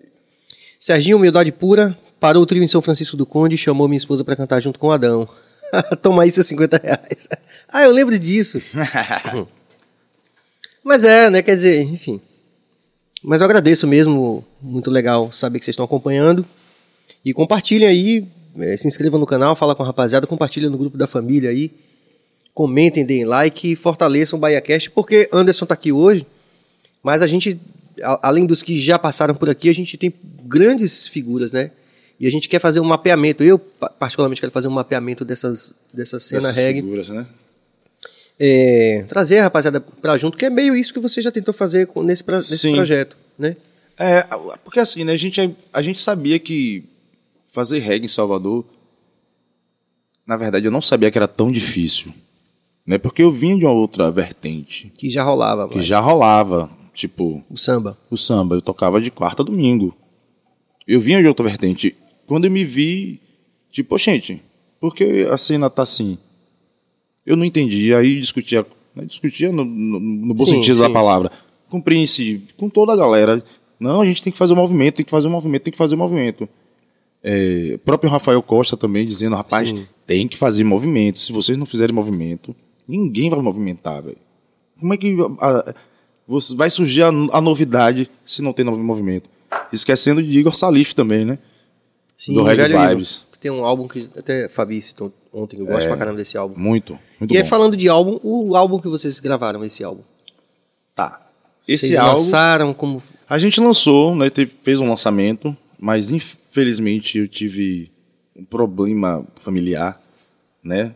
Assim, no mesmo mês do lançamento, né? eh, Foi descoberta que minha mãe estava com câncer. Sim. Então isso já me tirou um pouco o pensamento né, do disco e focar, né? É assim, muito duro. É saber que eu poderia perder lá em qualquer momento. Tipo, foi. O disco foi lançado no dia 10 de julho, ela faleceu no dia 15 de agosto. Então eu não tive tempo de curtir né, o disco Nem lançado, desenvolver nem também. desenvolver nada, porque perdi o chão, né? Graças a Deus eu já tinha construído a minha família e que e tive que né, Sim, foi um é, suporte, foi um suporte, né? é você trazer uma outra base para Sim, claro. por mais que você já tinha, mas eu eu tinha eu tinha uma referência, né, que era minha mãe. Né? Então eu passei de ter a referência para ser uma referência. Então tudo mudou na minha vida. Eu tive que mudar tudo em um ano. Né? Porque minha mãe fez um ano agora de falecida. Deus a tenha no altar da glória, e né? quando eu olho para trás e vejo tudo que eu passei, né? E acho que ainda vou passar por muito, muitas coisas. É, eu acho que eu sou bem vitorioso. Bem vitorioso de verdade. Porque em plena pandemia, né? Eu, eu sofri Sim, esse Muito. golpe, É. né? Foi muito, foi muito. É. Mas graças a Deus também você teve uma grande alegria que foi a chegada. E a alegria dela, e ela era, era assim, ela sempre conversou. Nesses últimos último mês, ela falava pra mim, ó, aconteça o que acontecer, sempre com um sorriso no rosto. Maravilha. Ela sempre me botou pra cima. E toda vez que eu tô, né, poxa, será que isso vai dar certo? Eu sempre lembro o que ela falava, meu filho, pé que não anda no, pé que não anda ligeiro não toma topada. Né? Então, ou se não, suspenda a cabeça, macho. né? Para não deixar as coisas Sim, com certeza. a peteca cair. Mas, mas você teve nesse, me- nesse mesmo período a chegada de uma grande alegria na sua vida. né? Sim, a Dondon. a Dondon virou música, Dondon é tudo pra mim, né? Dondon é Ele Foi o tá que, com é o que me faz anos- dois, dois anos, e meio, dois anos e sete meses. É o que me, me faz, me fez passar por toda essa tempestade, né, que se tornou minha vida. Foi ele realmente que segurou a onda, né? Porque eu pensava em alguma coisa, eu olhava pra ele e eu digo não. Tem esse moleque que precisa de mim, e eu preciso dele. E aí eu dei a mão à minha esposa, a ele e digo, agora é caminhar com vocês três. Mas assim, me permita falar de, um- Sim. de um- de uma perspectiva até compartilhar isso com pessoas que com certeza conhecem, né? É história. Mais ou menos, né? Estão em volta, como o Prince aqui, como o Bio, cabeça e tal. Mas é, você teve sempre, é, ao meu ver, uma, uma grande força na, na tua parceira, Lúcia, que é realmente uma guerreira, né? A Lúcia, sem Lúcia, nada ia acontecer. Nem Semente Roots aconteceria. Por exemplo, antes de, de memorizar, de, de, de reconhecer você, eu lembro dela já na, na portaria luta, da Semente. É, na luta, sim. E ela Oxe, sempre incentivando e chamando, vem, tal, não sei o quê. Tinha que ser, né? Eu- é, porque assim, né, ela sempre me perguntava, Anderson, por que você gosta tanto de música? Eu digo, vem trabalhar um dia comigo. E ela super Ela aceitou. agitos gerais, tipo, Agito Gerais. Ela aceitou, ela fez. Tá, eu não tô fazendo nada mesmo. Vamos lá. Passou um mês, seis meses, um ano, dois anos. Ela super articulava, assim, Articulava tudo. ligava. Ela foi a super produtora, né? Sim, Como o Fabi falava, né? A destemida. a destemida. A Tem destemida. que ser, né? É, tem que ser. Então, assim, eu aprendi muito com ela. E ela fez. Ela fez, fez a semente acontecer. Né? De verdade. Se a semente foi mais vista, mais gente, foi ela. Então, só tenho que agradecer, porque não foi fácil, viu? Lúcia tomou chuva comigo. Já pegou aquela base sapateira lagada. Você não tá entendendo, não. Você não tá entendendo, não. Mas eu imagino, porque a gente também passou por várias situações também. vários assim, perrengues, de voltar pra casa, o carro não ligar. E dizer, meu Deus do céu, o carro acabou bateria, logo uma hora dessa, chovendo. Ou de não ter carro, né? Como aconteceu com a gente. É. E agora, como é que a gente vai chegar com todo mundo em casa? Vai andando. É. Fizemos muito isso. É, é como um amigo meu dizia, diz sempre, né? Adriano Pia, que é super fã da sua voz, da sua Olha. música, perguntando se você não vai dar uma palhinha pra gente. Uma palhinha da minha voz. Ana Cláudia Moreira também tem que ter uma palhinha. Vamos lá. é, tem que ter uma palhinha, tem um... Tem uma violão aí? Vamos ver uma viola aí. Vamos desenvolvendo, daqui a pouco aí você canta. Vamos nessa. Fabiane, Birão, você acredita realmente que um movimento com diversas bandas e artistas com amplos interesses e pensamentos pode realmente ajudar ou pode também atrapalhar? É, rapaz, boa pergunta, Fabi. Fabis, pode ajudar sim. Né? Acho que todos são, são homens, né? E todos sabem o que quer da vida. Só basta ter um pouco de paciência, né? E, e- e- como é que a gente pode dizer? É, Empatia, né, com o outro. empatia, né? A empatia é o que vai dizer se vai rolar ou não. Lógico, 10 pessoas, 10 homens juntos, né, tentando o seu lugar ao sol, lógico que vai ter briga, vai ter discussão, Né? Nem todo mundo concorda, vence a maioria. Né? Tudo é um jogo de, de acordos e interesses. Não tem jeito. Tem uns que querem tocar três músicas, tem outros que querem tocar cinco. Eu me contento com duas. Né? Vamos ser humildes. Toca duas de cada. Mas dá certo sim. Porque uma andorinha só não faz verão, não. Mas um bocado junto, o verão vem. É que o que mais interessante de tudo, a despeito dessa dessa interseção não ser completa, né? Cada um pensa uma coisa, tudo bem, beleza. Mas, porra, mas é um, é um segmento muito forte que tem vários valores, né? Porque a música é boa. É isso que eu. Que na verdade, assim, no final do a gente fica meio puto, às vezes, porra, mas. O problema do reggae não é talento, porra. Eu sempre disse isso, né? Sempre falo isso, inclusive para os mais novos, a rapaziada que vai chegando. Não é talento, não, pô. A gente tem artistas. Porra, velho. Sabe? Então, assim.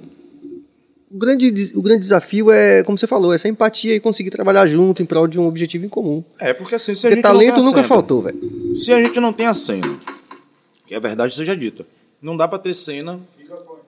Não dá pra ter cena em Salvador com três bandas: Adão Negro, Diamba, Mosaia, Edson Gomes. É, que de qualquer forma já chegaram, né? Um patamar Já- de reconhecimento. Sim. Né? Acho que Tem que ter renovação. sim, essa renovação vem como? Renovação são vocês. E aí, como é é, a que, semente. como é que vai se juntar essa galera? Porque não dá pra fazer, não dá para fazer tipo Badaró, todo mundo. no mesmo dia é show de todo mundo. E aí? Where there's a will, there's a way, né? É. Onde há uma, uma vontade, a gente acha um caminho. né? Como dizia o velho Bob. E então, assim, acho que o caminho hoje, na verdade, é essa fusão. Não é? Ó, vamos fazer aqui, hoje faz cinco, amanhã faz cinco. E vai fazendo, e vai acontecendo. Né? Eu acho que a proposta é essa ainda. Né? Eu pensei, a gente pensou nisso lá em 2015, 2016. E Você acho- acha que depois da pandemia vocês conseguem voltar esse projeto? Como é que tá? Sérgio, assim, a gente sempre conversa, né? Eu converso sempre com, com Ariel e Badaró sobre esse assunto, voltar com ou com reggae vibes ou voltar uma coisa menor, né? Assim, a vontade temos, mas não tem espaço, né? A gente vai para onde? Vai tocar onde? Não tem, não tá tendo espaço. Mesmo antes da pandemia, já estava difícil a gente tocar no Pelourinho, conseguir pauta no Pelourinho pro reggae porque os vendedores, né, na verdade, os comerciantes, eles já estavam reclamando, ah, porque não tem público, não tem público. Aí a gente abre o, o portão para poder, porque eles também tenham né, o movimento. E tal. Mas mesmo assim eles reclamam. Então, não sei ainda. Mas a vontade, sim, tem. Tem a Então vontade. já, já é um bom caminho. Tem. E aí é é uma conversa que Tem vários desdobramentos, É, né? que todo dia a gente não fala sobre o assunto, mas quando a gente se encontra, ou se fala, né, pelo, pelo, pelo WhatsApp, que no momento é dessa forma, e aí vamos voltar, vamos voltar, né? A gente tem um grupo. Chegou uma Opa, viola Chegou aqui. uma viola aqui, ó. Então, as, vamos às orientações básicas antes do processo. Veja só. é, YouTube pode derrubar qualquer música que esteja editada, Certo. certo?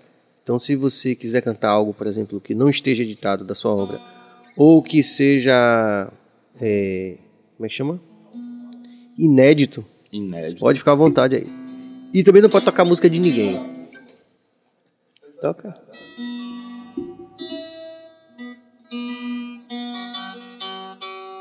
Enquanto o Anderson está ali afinando, a gente vai mais uma vez fortalecer a rapaziada que está vendo a gente.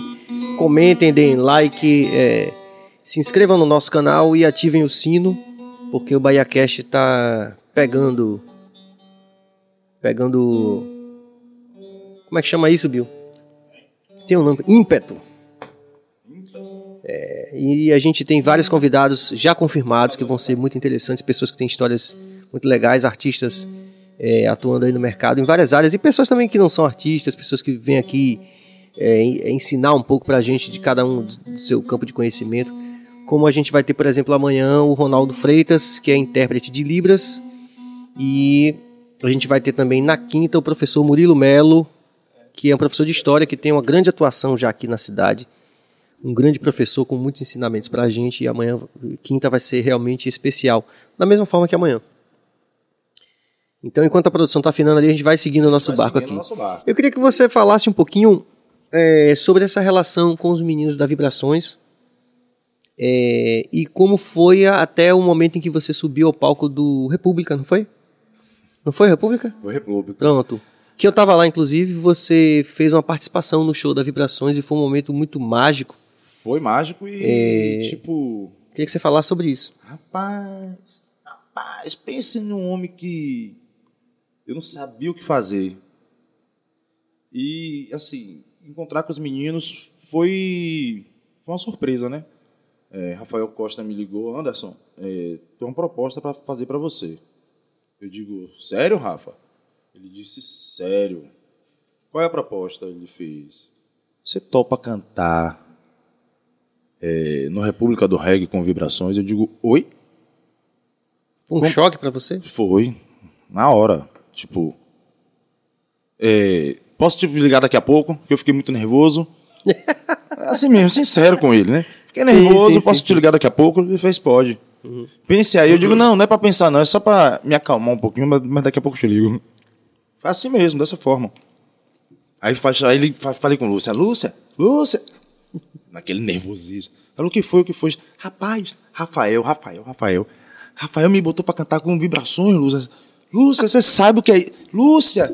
Ela, calma, Anderson, calma. Você falou o que pra ele? Eu disse, não falei nada. Não falei nada. Ela, como você não falou nada? Eu, digo, eu pedi pra ele pra desligar, porque eu fiquei muito nervoso. E realmente, eu, eu fico muito nervoso, ansioso. Né? Eu, eu tenho uma ansiedade, assim, extrema. É, e foi legítimo, né? Você. É, aí, tipo, pô, vibrações, velho. O cara que tinha acabado de sair do, The- do, do, do The Voice, não, como é? é? é The Voice, né? Desculpa, é porque eu não vejo essas coisas, mas foi um desses aí. É. Eu também não sou muito de. Mas ele foi super bem né? Sim, aí a gente se encontrou.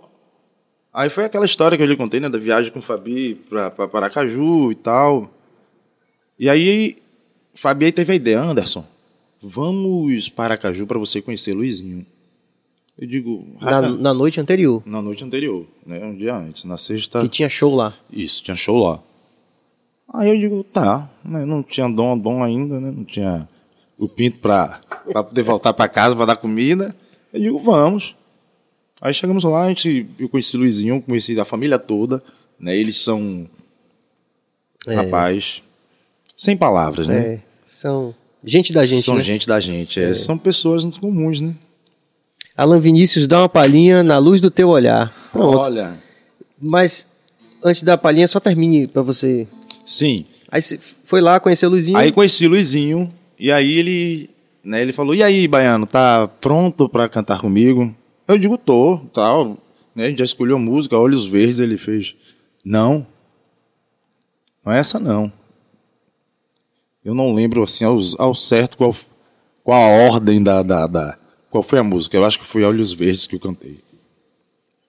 Mas era uma outra música que estava no combinado. Eu digo, não, mas a música combinada não era essa. Ele fez é, mas foi o que a banda passou, foi essa.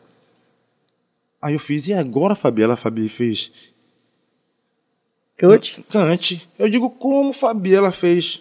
Você tem até chegar em Salvador, Anderson, pra aprender. até chegar em Salvador, eu digo, "Ô, como assim, Fabi? Ela fez, é, Anderson, seis horas daqui pra lá, rapidinho você pega. Pronto, beleza. Arranja um fone, bota um fone no ouvido, arranja um papel. Né, e vamos escrever a letra até gravar. Viemos para Salvador, chegamos em Salvador, fui para casa de Wagner, nem fui para minha casa. Fui para casa de Wagner. Chegou lá, Wagner, mudaram a música, Wagner, não é possível. Não é possível. E agora? Você vai errar tudo. Eu digo, Wagner, eu não sei o que fazer. Ele, você já, já, já cantou a música alguma vez? Eu digo, não, Wagner. Você sabe o tom da música, Anderson? Eu digo, não, Wagner. Wagner, eu tô chegando de viagem agora. E ele ficou mais nervoso do que eu, muito mais nervoso que eu. Né? Então, assim. Eu digo, não, rapaz, mas eu vou dar meu jeito, eu vou dar meu jeito. Até a hora de cantar com ele, eu vou dar meu jeito. Não tem problema. Ele diz, tá, tá bom, se você vai dar seu jeito, dê seu jeito. Mas como o Luizinho é um cara. Né? Anos luz, sacou, eu conversei com ele antes. Ó, a Fabi dizendo, Anderson nervosão nessa república. É, realmente. Né, Fabi? Você sabe disso, tudo, tudo que rolou na viagem. E aí, então, Luizinho foi um cara assim que teve uma sacada. Eu conversei com ele antes, eu digo, rapaz, como você mudou a música no, né, na, na hora, eu não sei se eu peguei a letra toda. Ele fez, vamos lá, você tá com medo? Eu digo, tô. Vai desistir? Eu digo, rapaz, tô pensando. E aí, foi, Mas foi e foi foi chegando a hora. Começou a tremedeira. Tremia tudo. Tremia a perna. Tremia o cabelo. O coração disparado, a mão gelada. Eu comecei a suar demais. Além da conta. Me bato com o Serginho. Vai dar uma canja, né, velho? Fiquei frio. Aí eu olhava pra cara dele. Como é que eu fico frio? Eu nunca peguei esse monte de gente, não, rapaz, pra cantar, não. E não realmente não tinha Sim. pego 30 mil, 25 mil, 20 mil pessoas pela frente. É. Quando você sobe, que você vê, você. Mas você foi super bem. É, mas só Deus sabe ali como foi que eu saí dali. Ah, fez super bem, isso mesmo. Inclusive, né? Júnior, Júnior, que trabalha com vocês. Da produção, sim. Sim, foi que me segurou assim, ó. Bora, velho. Bora, velho. Senta aqui, senta aqui, senta aqui. Rapaz, quando eu sentei, que eu digo, ele fez, acabou, velho. Agora relaxa. Eu digo, ele fez, agora relaxa, vai relaxa, vai relaxando aí. Aí pegou uma água, me deu. Então, assim. A mesma sensação que eu, tô, que eu senti na República, eu tô sentindo aqui. O corpo treme, a cabeça treme. Aí daqui a, daqui a pouco a voz engasga. E aí tem que. Né? Mas assim. Ah, você tira de letra. Só rapaz, queria, só queria ler aqui, pra você cantar uma música pra rapaziada. É, Zé pergunta o seguinte: Eu queria saber de Anderson como ele percebe o reggae baiano, se ele acha que existe uma marginalização em comparação ao reggae sudestino. Rapaz. Como a gente pode responder isso, né? Eu creio que não. Eu acho que o, o, o grande, nosso grande problema realmente aqui é a, a cena. Se você não tem cena, você não pode competir com outros, com outros lugares, né? Você não pode. Quem, quem não é visto não é lembrado. Então o reggae baiano quase não é visto. né? Então a gente realmente fica difícil a gente se querer você ter um, um evento por ano de reggae grande, e aí quantas bandas são alternativas né, que ainda não, não conseguiu seu lugar ao sol? É muita gente para um dia só de festival. Né? Acho que tem que ser trabalhado mais isso. Infelizmente, a gente não é marginalizado, não. A gente só não tem uma cena. Infelizmente, a gente não tem um produtor que diga assim, não, vou pegar você, como o Nascimento fez, né? É, pegou algumas, algum- al- alguns, algumas bandas iniciantes né, naquele ano e deu de presente uma faixa, custo dele. Né? Infelizmente, nem todas as bandas que ele chamou pôde participar. É de 15 bandas, ficaram 6, 7. Né? Então, muitas desistiram no meio do caminho. Mas Ana Cláudia disse aí que deixe de conversa e cante logo. Uma música, né, que eu tive o prazer de ter Sérgio comigo dividindo os vocais, A Luz do Teu Olhar, uma letra minha de Wagner, né? Rapidinho eu vou cantar ela porque não pode cantar música editada, viu? Eu vou te procurar, pelas ruas vou andar, fazendo o meu reggae. Eu vou te procurar, pelas ruas vou andar. E aí tem coisas novas, né, que a gente vai escrevendo. Cante uma nova aí. Uma nova? Mas tá desafinado esse violão, viu, Bill? Francamente.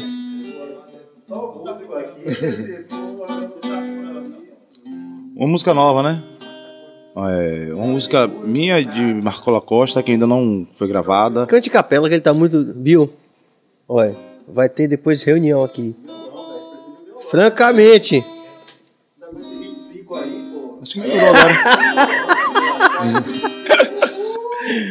Faça uma capela aí, Wanderson. De uma coisa nova aqui. A violência alcança níveis alarmantes. Minha cidade é um caos total. E as pessoas vão morrendo como plantas que não tomam sol. E apesar desse cenário de um filme real, somente os cactos na linha de frente. que clamam do seu modo. Ajuda celestial, sei que a justiça tarda, mas não falha, sei que a esperança não se mata. Tudo isso pode acabar quando os irmãos aprenderem a se amar. Eu sei que a justiça tarda, mas não falha, sei que a esperança não se mata. Tudo isso pode acabar quando os irmãos aprenderem a se amar. Né? Tudo a ver com o nosso cenário que nós vivemos hoje, né? cheio de violência. E aí tem coisas bacanas que eu venho tentando né, escrever, tipo. Mas você está escrevendo para um segundo álbum? É, eu não sei, eu nunca sei. Né? Nunca sei, eu nunca pensei nisso, né? Eu nunca pensei num segundo álbum, né? Da ainda. Semente, ainda. Né? Mas já tem bastante coisas. Você já tem várias composições? Já. Já tem minhas de amigos que né, vão me mandando, como Augusto me mandou. Do trigo, né? Do trigo ao pão é tudo chão. Se a raiz nada cresce, irmão. Oh, cultive amor no solo, um grão. Sem regar o plantio é em vão. Não vou dar muito spoiler, senão. né? Mas tem algumas aí, né? Tem até músicas que não entrou no no disco anterior. Provocação de Prince aí. É. É, tá bom então. É, me colocaram uma lousa aqui, pediram que eu lesse o que tá escrito aqui. Alô, Foxtrot, é o que? Pra dar um violão pra gente? É? Pelo amor de Deus, porque esse, esse violão. Mas agora melhorou, você afinou e ficou melhor já. É, eu puxei um pouquinho mais um, um né? Mesmo assim, Foxtrot, se puder mandar um violão pra gente, a gente coloca vocês aqui como parceiro aqui do BaiaCast. Tem também, deixa eu ver. É. Eu hoje encontrei a paz, divina luz do céu que veio abençoar. E me conduz. Vou viver grandes sonhos contigo. Oh, caminhar lado a lado eu consigo. Viver em paz. Uma letra minha de Lúcia. Sim, parceria, né? É, parceria, até na música. Ela disse que não sabe escrever, né? Mas aí que eu começo a escrever, começa. O que é que você acha? o que é que rima com isso aqui? Aí tal, às vezes ela fala algumas coisas assim que eu digo, opa, é isso aí que eu quero colocar. Aí vou e boto ela como parceira, porque realmente. Claro. Né, ela, Parceria é isso mesmo. Né? Ela, ela escreveu, né? E a primeira. E a música que também não foi gravada foi. Era uma das músicas que era para ser gravada no disco e não, não entrou, não sei porquê. Rafael Costa disse que conheceu a banda justamente por conta, por conta dessa música. Né, que é né? Não, aqui é, aqui é. Já tá gravada, rapaz. Aqui não pode estar tá gravada. é porque é tanta coisa que a gente vai escrevendo Sim. e vai. Mas já, já fica aí pro segundo disco, né? Já fica pro segundo disco. Disco, né? Segundo disco. álbum. Falar. Segundo álbum, né? Ou se não, um single, né? Porque é. hoje em dia ninguém mais tá gravando disco, né? Lançando. É, o single se tornou uma, uma tendência uma ferramenta de é. trabalho muito mais forte, né? Você pode lançar um single com, com um videoclipe, né? Então Fala, fala, um pouquinho sobre essa relação com o Rafael. O Rafael, ele, ele, ele fez parte do projeto de vocês durante o tempo ou, ou é uma, ajuda informal? É uma ajuda informal, né? A ajuda de Rafael. É. A Rafael, assim, a gente se conheceu, né? Porque ele gosta de reggae. E quando a gente foi abrir o Bob Marley Day, foi onde a gente caiu de paraquedas no reggae. Foi onde realmente a gente apareceu no reggae, né? 2014. Sim. Uma Marley Day. A gente abriu através de, de um amigo de Ronaldo, né, que contactou a gente se a gente poderia abrir o som. E aí, como eu já conhecia a história da Semente da Paz, eu ainda perguntei para ele, rapaz, não é Semente da Paz, não? Ele fez, não, é Semente Roots, é de Ronaldo. Não é a banda de Ronaldo? Eu digo, é. Uhum. Aí ele, eu digo, meu Deus do céu, já- a gente vai abrir mesmo esse show? Vai. E ali foi onde a gente aprendeu, na verdade, né? Como se portar em um palco, o que precisa para virar um profissional. E é bem difícil, viu? Não é fácil, não. Sozinho, não. Mas se tiver ajuda, e foi aí que eu conheci Rafael. Ele me perguntando sobre a banda que tinha tocado, que tinha feito a, a abertura do show. Sim. E eu conversei com ele, disse que a banda era legal e tal, piriri, tarará. E não disse a ele que eu era o cantor do- do- da banda. Eu também não conhecia ele como. Né, é, A atuação dele. A atuação dele no reggae. Achava que era só um brother. Massa, a gente conversou, tomamos cerveja e tal. Massa, de brother, papo de brother. Até o dia que ele contactou com o Lúcia pra gente ir pra Rádio 100. E aí fomos pra Rádio 100, né? Ele tomou até um susto. Ele nunca viu uma banda invadir uma rádio. Foi todo mundo. Foi todo mundo. A gente levou a trupe toda, até o baterista foi. Ciomar Alves, grande Anderson. Mas antes teve também mais alguém, dá pra gente recuperar? Lilian Paula, que Ô, lindo Lilian. show. Paula tá se referindo a esse show do. ba- do, do, ba- do esse que você- a voz é. A voz, Ah, a tá. voz. Ana Cláudia Moreira, vozeirão da Zurra. Parece comigo, né? É. Alan Vinícius, que voz. Isso aí. É, então, assim. E então a, a- a nossa, a nossa aproximação foi dessa forma. Aí eu me descobri, né, que ele era radialista, não sabia ainda a atuação dele com o reggae, né, real. Aí fui descobrir que ele era radialista, aí conheci Flávio, conheci Fabi. E aí, pronto, começamos a amizade, né, a gente tentava produzir bastante eventos, pelo menos no mês a gente fazia dois em cada lugar. Tipo, a gente fazia um no Pelourinho, fazia um no Rio Vermelho. Aí esperava as pautas vagar e a gente ia lá de novo, pegava as pautas para ficar, né? Para tentar ter dois shows no mês.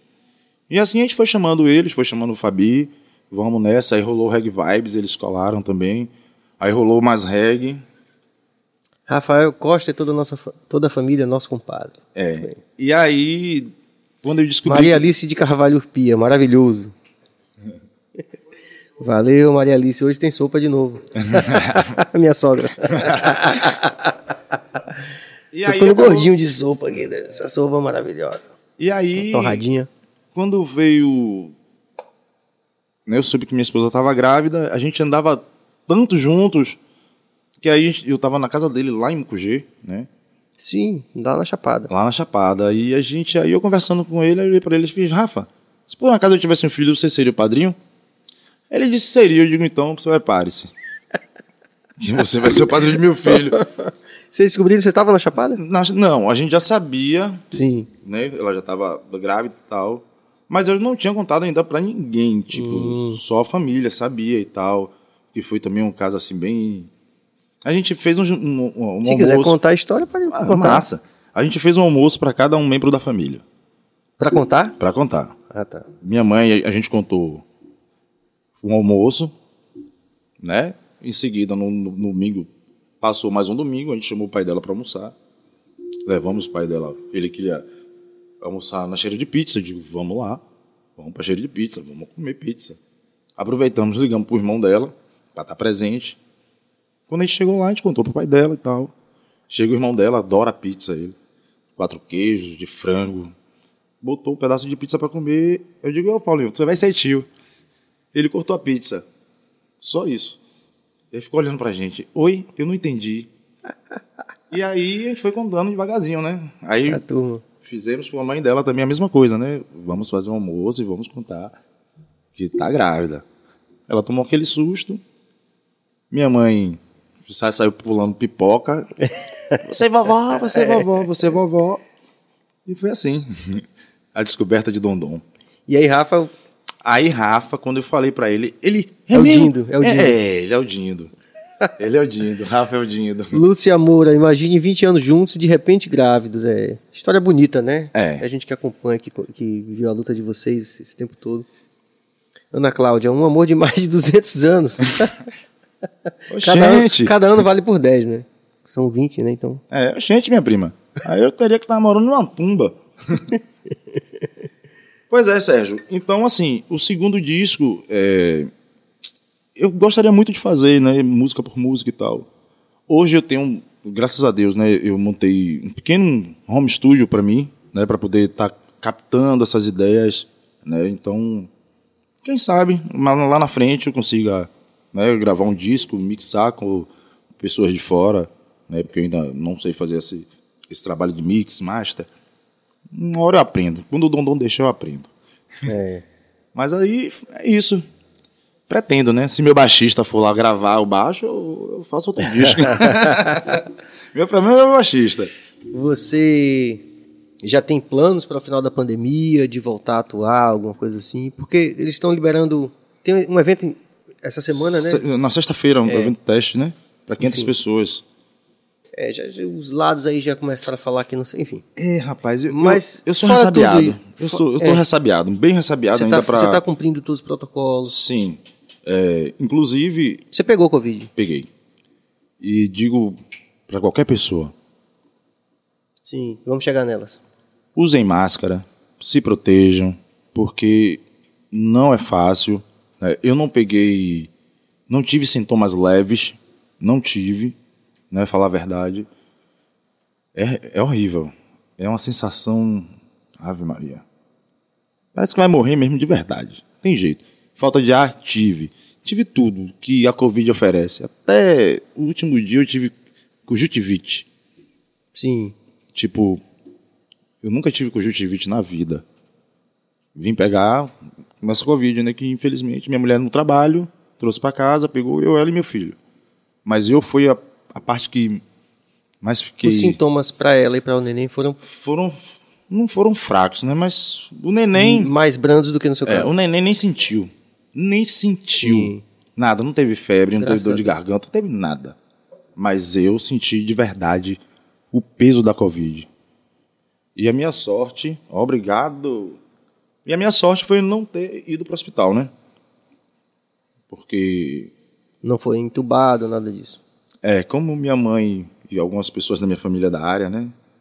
Então já falaram logo, olha, velho, tenta se cuidar em casa, né? E graças a Deus minha esposa estava junto, estava do lado.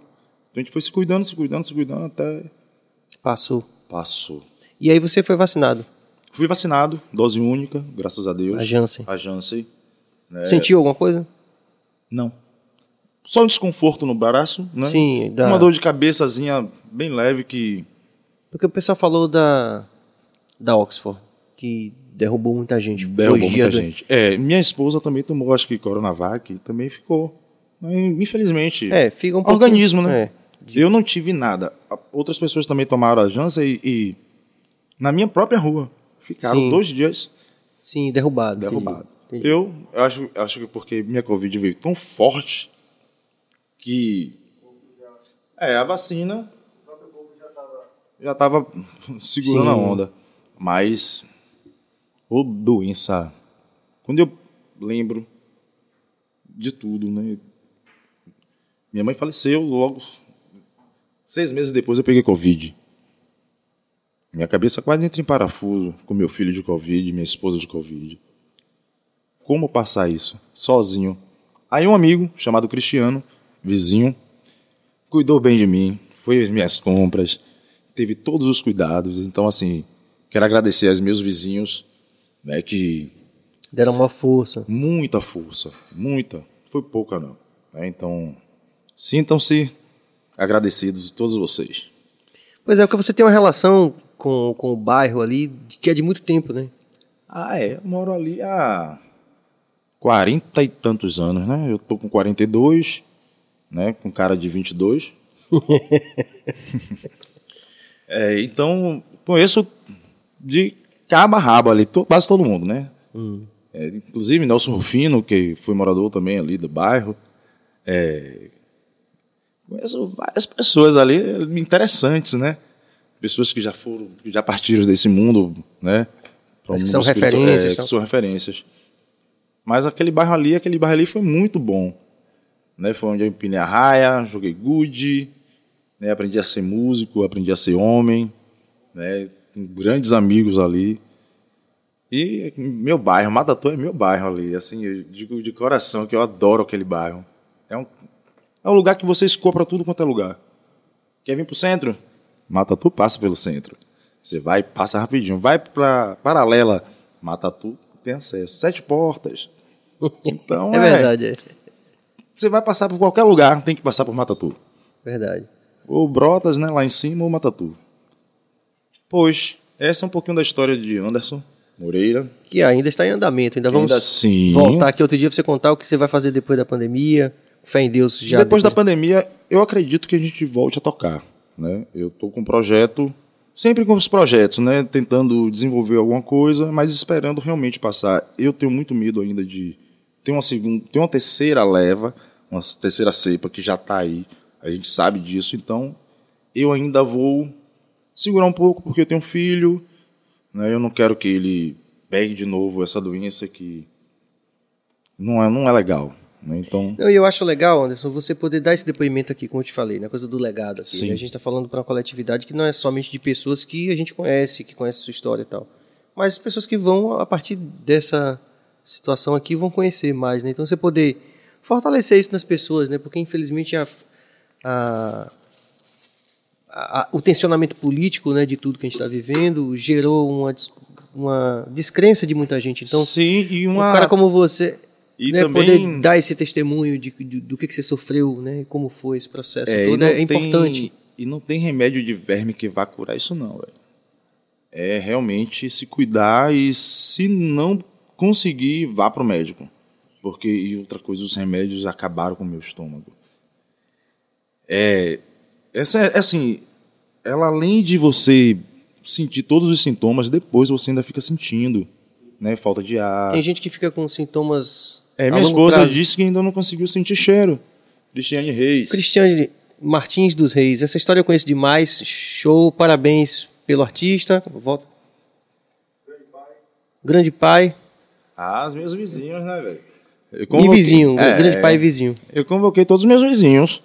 Lógico, oxe. Conheço todos eles aí desde. De sempre. Desde sempre. Maravilha. Desde sempre. É que eu falei, né? Eu moro no bairro há há 42 anos, então. Eu conheço muita gente ali. É como eu costumo falar, né? Eu conheço gente até. Nem sei. eu nem sei. O Wellington Luiz, torcendo muito pelo sucesso e reconhecimento do meu brother, é só questão de tempo. Muito bom, legal isso. O Wellington estudou comigo no Nosso Senhora de Brotas. É um amigo que, que já vem comigo do, do, do colegial, né? Ó, turma, todo mundo maior, é maior, maior força da, da galera. Que legal isso, né? Vai cantar e muito quando tudo isso passar. Mais, uma, palhinha. O que é que pode cantar aqui? Ah, o violão já foi, só se eu fazer uma capela. faça um capela aí, faça uma capela pra gente. Clima leva, clima leva eu, clima leva, o clima leva eu, clima leva, o clima leva eu, e mesmo assim o sol, oh, e mesmo assim o mar, ah, tudo ao redor, oh, música minha de Igor Salif. Sim, velho Hugo Salif também. Queria saber mais dele, né? Tem um tempo que eu não falo com ele.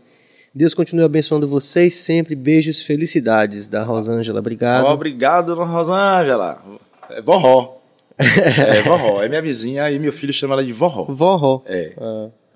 Meu amigo Anderson, a gente, sabe que, como a gente conversou e também a gente está vendo outros podcasts, o podcast Certo. ele não tem pauta fixa, né? Sim. Se a gente vai emendando, aí volta para o começo e tal, e conta alguma coisa e tal.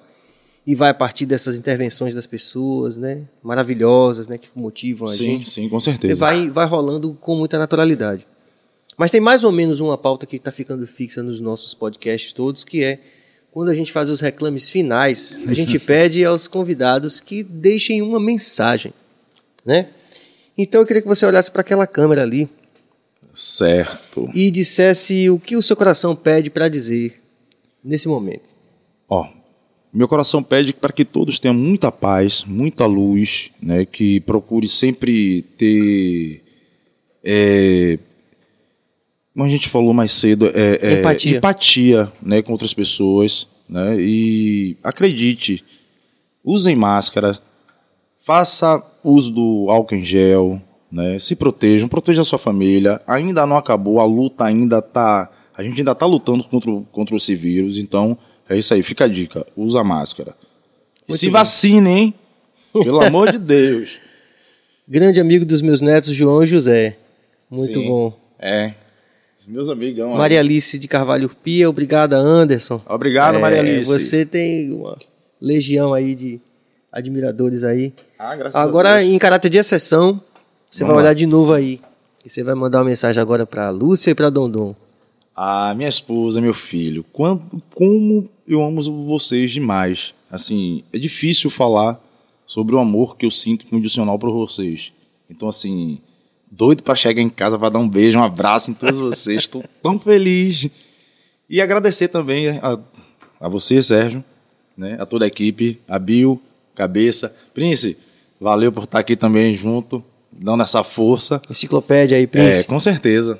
Né? Então, assim, te amo. Não posso falar muita coisa não, porque... é, porque, assim, o que eu podia falar para elas, para eles, eu escrevi, né? Eu- forma de música em também. forma de música, é.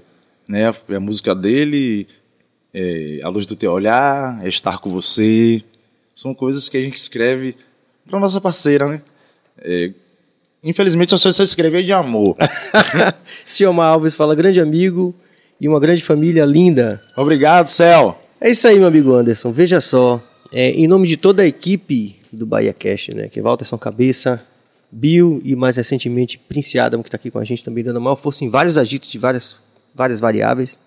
Um dia a gente tem que filmar os bastidores aqui para ver todo o processo É, que, tá, acha, né? Que, que tá rolando, né, Tem que aqui. começar com os bastidores É. até parar É. na mesa. Então, em nome de toda a equipe, eu quero lhe agradecer e dizer que é um prazer genuíno ter você aqui. Obrigado. e ver o grande artista que você está se tornando com essa experiência de, de buscar seu espaço junto com seus apoiadores. Sim, sim, é, é importante. E ver também o grande pai que você está se tornando a cada dia. Ah, quando fala ser pai, gente, é uma felicidade que sobe, que brota assim do peito, é visceral demais, é é muito bom ser pai.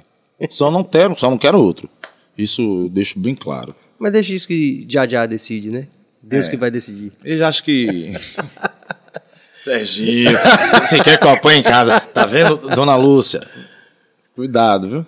Vamos que vamos. Obrigado que vamos. mesmo de coração. E é isso aí, rapaziada. A gente segue amanhã com o Ronaldo Freitas, intérprete de Libras, a partir das 8 horas da noite. Ok, Bill, tem que contactar todos, todos os nossos convidados para lembrar que é 8 da noite, que mudou de 6 para 8, ok? É, na quinta a gente vai ter também o professor Murilo Mello falando sobre história também, sobre identidade afro-baiana. Isso é bom. E é isso, o BaiaCast está aí, vocês, aquela velha história, compartilhem, assinem, ass- é, se inscrevam no nosso canal, ativem o sino, comentem e façam parte dessa grande família que está aumentando a cada dia. cada dia. Não é eu não? tô vendo lá, ó. Ó, o só tá subindo. Vamos que vamos. Salve, salve família, muito obrigado. Até amanhã. Valeu.